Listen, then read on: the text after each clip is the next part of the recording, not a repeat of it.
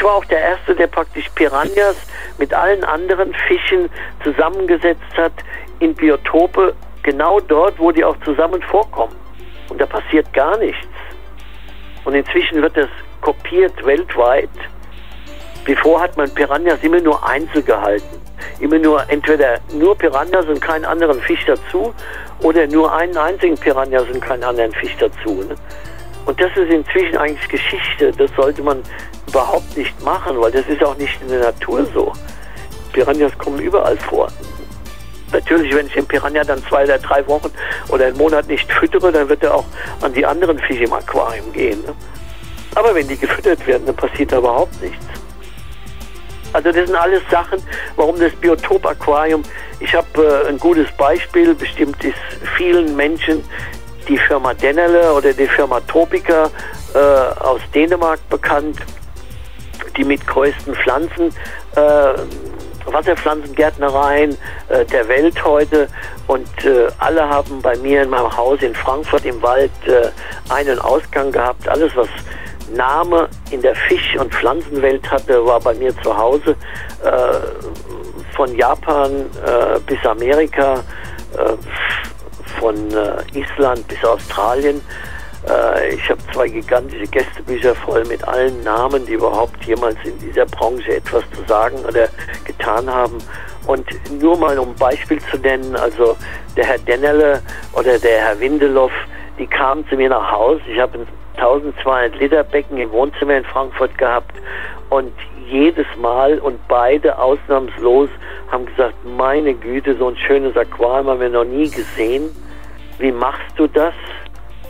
Und wenn ich denen dann gesagt habe, das letzte Mal, was ich dann im Aquarium was gemacht habe, war vor vier Jahren.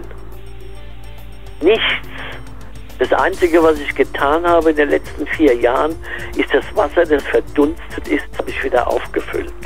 Und natürlich habe ich die Fische gefüttert, logischerweise. Aber das ist ein Biotop-Aquarium. Ich mache den Biotop wie in der Natur. Dann hat man keine Arbeit damit, außer das gerade erwähntem, und man hat ein traumhaftes Becken. Aber das waren die richtigen Fische zusammen, die auch zusammenpassen, die zusammen leben, die zusammen kommunizieren. Und natürlich haben die laufend abgeleicht. Also das ist etwas in der Aquaristik, das langsam und sicher doch durchdringt. Obwohl ich persönlich mein erstes Biotop-Aquarium auf der IGA 63 in Hamburg äh, eingerichtet habe, wo der damalige Bundespräsident Lübcke mir ein Diplom überreicht hat und mir persönlich gedankt hat. Ich war ja ein grüner Bengel und habe in einen 4000 Liter einen echten Biotop dahin gezaubert, eine Woche lang dran gearbeitet in Hamburg auf der IGA 63 und äh, versuche seitdem praktisch weltweit und jetzt seitdem ich den Fischhandel nicht mehr mache, seit 97 halte ich ja inzwischen jedes Jahr zwischen 50 und 60 Vorträge weltweit. Da sind ja jetzt die Hälfte meiner Vorträge sind ja nur noch über Biotop-Aquarien. Jetzt halte ich wieder zehn Stück in Australien, die Hälfte davon ist über Biotop-Aquarien. Ne? Auch Workshops. Wie gesagt, in Irland habe ich gerade Workshops über Biotop-Aquarien gehalten. In Russland habe ich die gehalten. Jetzt halte ich sie in Australien und auch in der ersten äh, Oktoberwoche in Kroatien in Zagreb. Also man sieht, dass die Leute wirklich naturgerechte Aquarien haben wollen. Und es wird ausnahmslos, da bin ich ganz, ganz sicher, jetzt äh, ein, Riesen, ein wirklicher Boom werden. Das ist die Zukunft. Aktuell eigentlich schon. Man sieht jetzt, ich habe den ersten internationalen Biotop Aquarium Contest koordiniert in Athen, Griechenland letztes Jahr, in Russland, Jetzt kommt schon der zweite und dritte. Die machen also jetzt laufend Biotop Aquarium. Einer der größten Aquaristikhersteller der Erde. Ich kann jetzt hier keine Namen nennen. Die haben jetzt vor, weltweit monatlich äh, Workshops über Biotop Aquarium zu halten. Und haben mich extra dazu eingeladen. Also das soll nächstes Jahr starten. Also man sieht äh, schon aufgrund dessen, wenn einer der größten in der Industrie äh, das in die Hand nimmt, dass das Hand und Fuß hat, dass das die Zukunft der Akustik sein wird und wieder einiges belebt wird, was ja inzwischen leider äh, speziell in Deutschland und einigen anderen ähm, europäischen Ländern man nicht sagen kann, ne, dass es irgendwelche Fortschritte macht. Haben all Ihre Tätigkeiten und vor allen Dingen auch die genannten Themen eigentlich einen Einfluss auf den Schutz der Aquarienbewohner in unserem Hobbybesitz? Ja, also das, äh, das tue ich natürlich in speziell meinen Vorträgen, ganz in meinen Schriftzügen, in meinen Artikeln und Büchern äh, ganz speziell hervorheben. Ich zeige auf der einen Seite, was die meisten Menschen ja überhaupt nie zeigen, äh, äh, die unaufhaltsame Zerstörung der Süßwasserbiotope rund um den Globus. Ne? Zwar spricht man weltweit über einen Bellomonte-Damm und äh, Millionen von Unterschriften werden gesammelt. Ein Damm, den keiner einhalten wird. Der ist voll im Bau und der wird auch gebaut und zu Ende gebaut. Da kann man machen, was man will. Ich halte jetzt große Vorträge darüber in Australien. Ähm, über so etwas, das wird dann in den Medien breit getreten, endlos, wird Geld gesammelt, für was weiß ich nicht.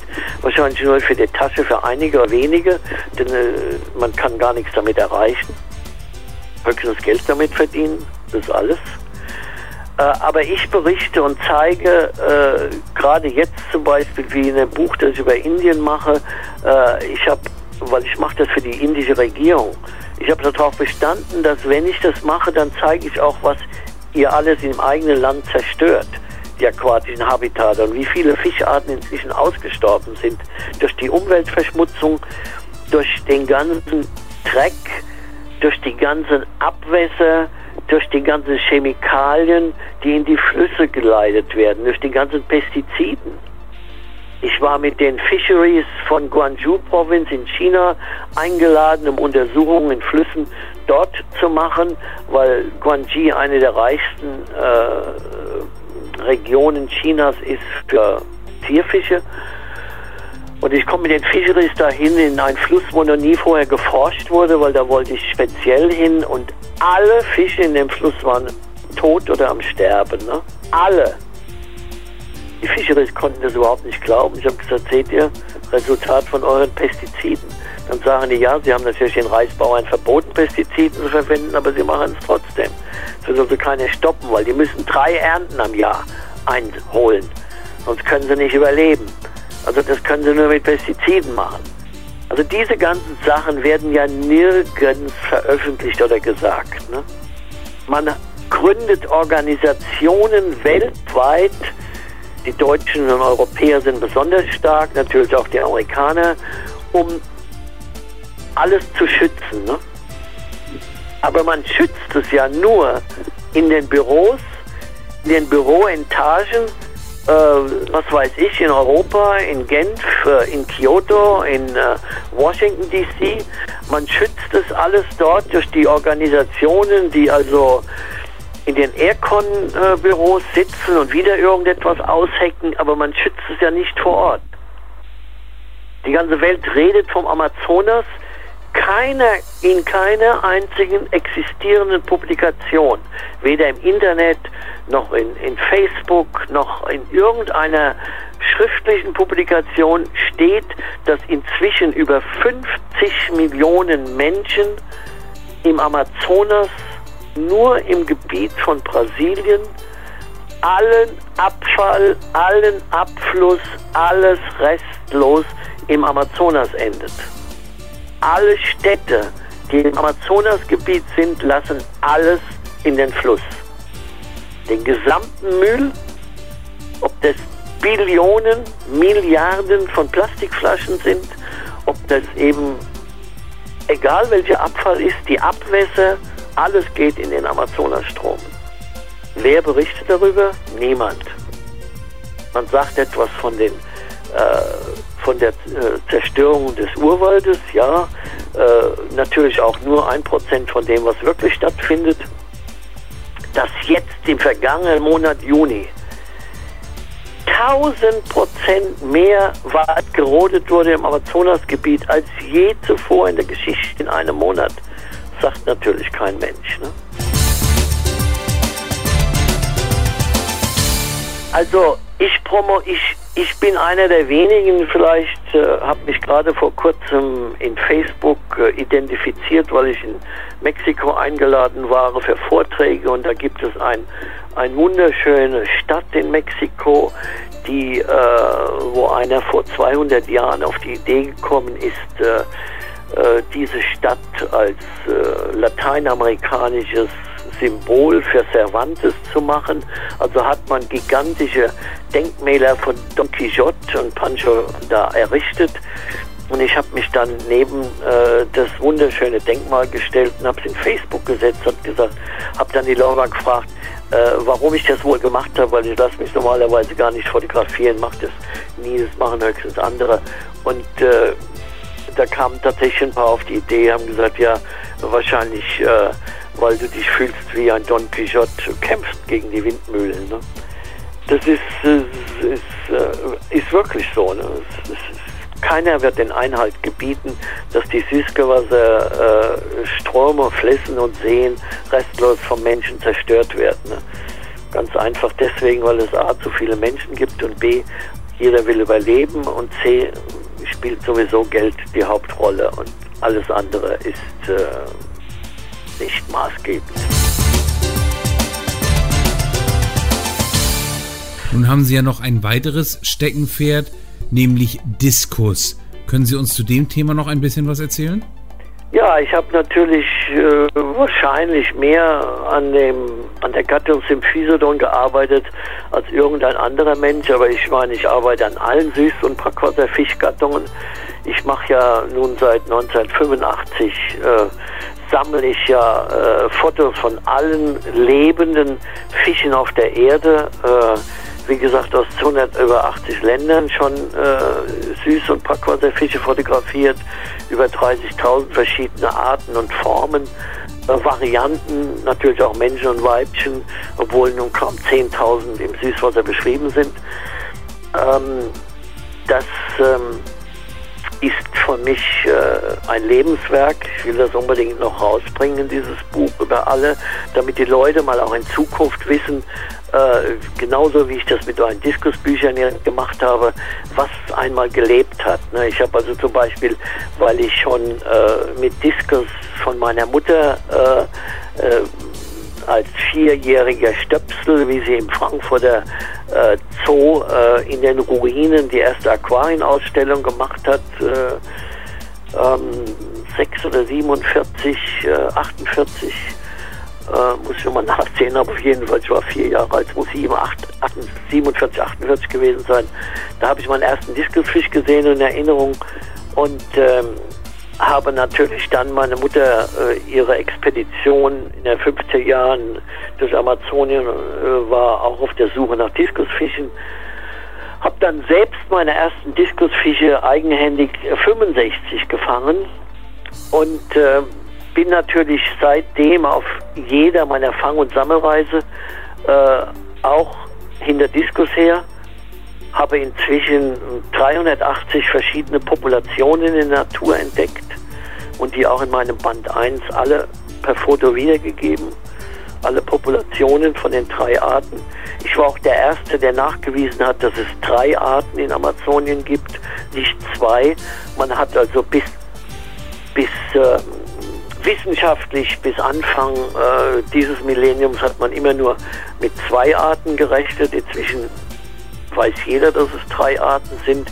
Ich habe auch eine wissenschaftliche Arbeit, auch molekular, zusammen mit Axel Meyer darüber veröffentlicht, hatte das aber schon äh, 2004, 2005 zum ersten Mal äh, geschrieben, äh, dass es drei Arten gibt. Und die drei kann man ganz klar auseinanderhalten ähm, diejenigen, die danach dann äh, plötzlich äh, kam ein Boom an wissenschaftlichen Arbeiten über die Gattung Symphysedon. Da kamen dann Leute her, die haben dann nur Molekulararbeiten gemacht, was ein Witz war, denn nur auf DNA-basierte Arbeit, da kann man keinen Fisch bestimmen. Das ist nicht möglich.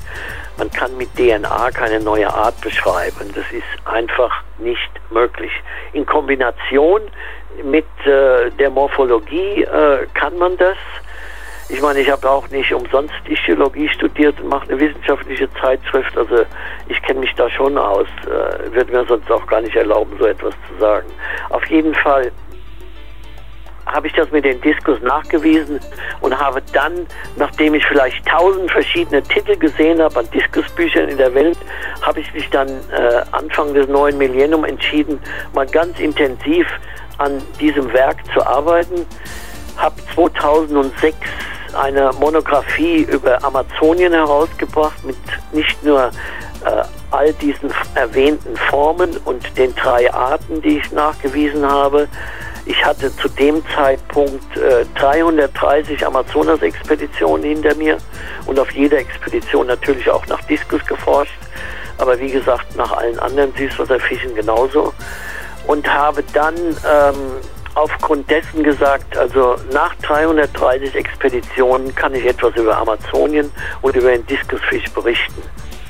Weil bis datum hatten dann alle, die über Diskusfische aus Amazonien berichtet hatten, bei der alle, ob jetzt äh, populäre Schreiber oder ob wissenschaftliche Schreiber oder Arbeiter, alle Ausnahmslose hatten mal eins, zwei oder drei Reisen nach Amazonien gemacht und hatten gedacht, jetzt weiß ich alles, ja.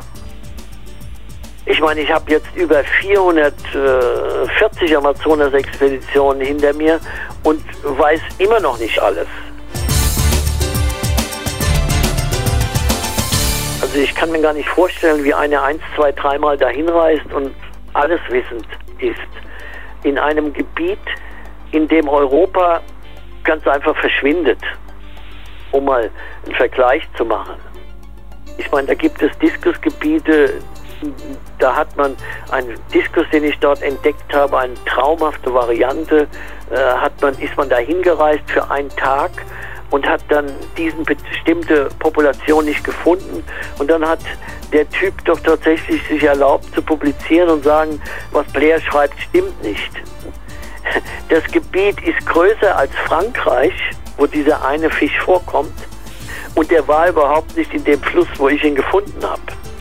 Also das ist nur mal um ein Beispiel zu nennen, wie die Leute sind und wie falsch die leider Publikationen und das Schlimmste dabei ist ja das Internet. Ne? Was also da an Informationen über Diskus kursiert, das bisschen, was ich mir manchmal angucke, da stehen mir die Haare zu Berge. Ne?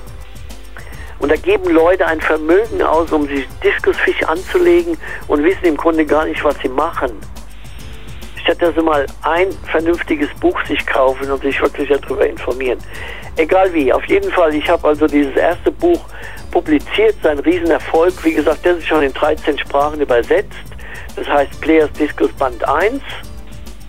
Und das erzählt wirklich die Geschichte Amazoniens und der Diskuspopulation mit jeder einzelnen genauen Region, wo ich was nachgewiesen habe, mit Karten, wo es Schwarzwasser ist, wo Weißwasser ist, wo Klarwasser ist. Solche Karten gibt es bis heute noch nicht, nicht mal in Google oder sonst irgendeine andere Publikation.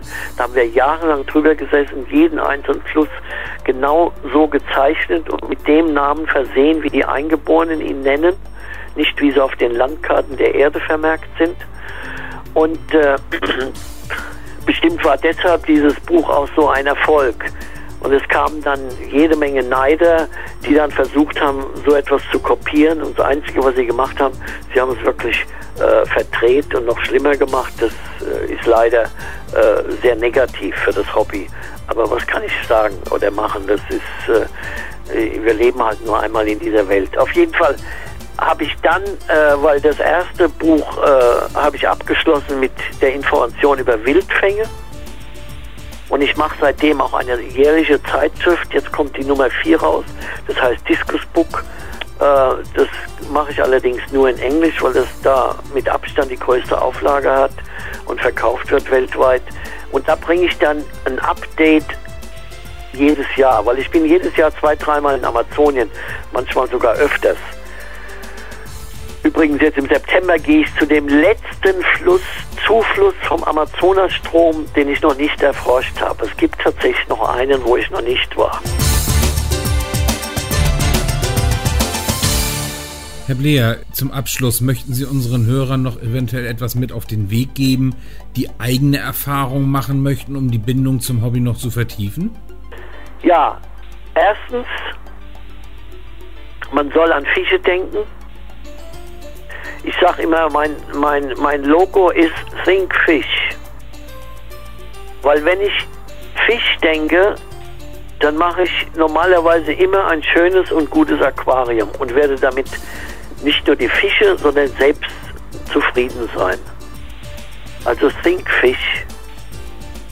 Und äh, das Zweite, was ich Ihnen mitgeben könnte, ist eben, was ich schon erwähnt habe, wenn ein Aquarium bitte biotopgerecht, denn dann wird man so viel Freude daran haben, dass man es für sein restliches Leben genießen wird, dass man das vorziehen wird vor jeder Fernsehshow.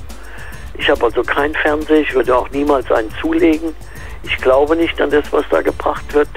Oder es wird nur eben Krampf gebracht, wo ich mir sowieso äh, ersparen kann und lieber was lerne an dem Tag oder lese.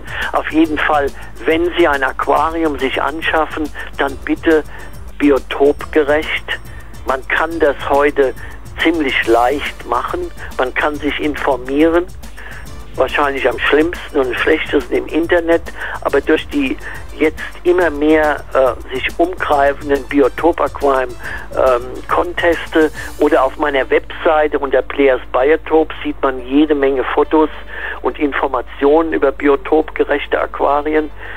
Die Leute, die das gemacht haben, wo die das weltweit machen, ob in Japan, Australien, Deutschland, in Griechenland oder hier in Italien, die sind alle durchweg wo ich hinhöre und das sehe, zufrieden. Im Gegensatz zu den Aquarianern, die immer noch alles Mögliche mischen, immer noch alles durcheinander werben, einen afrikanischen, ein, ein Fisch aus Mekong, einen aus Neuguinea, alles zusammen in einem Aquarium, ein Kunderbund oder diese furchtbaren Mutuanten von Fischen, die der Mann gemacht hat, um, um also was Furchtbares, Farbiges oder Eingespritztes oder genetisch veränderte Fische, da soll man die Hand von weglassen. Das hat nichts mehr mit der Natur, das hat nichts mehr mit dem Biotop zu tun. Also Denkfisch, äh, das ist etwas, was ich damit gerne auf den Weg geben würde.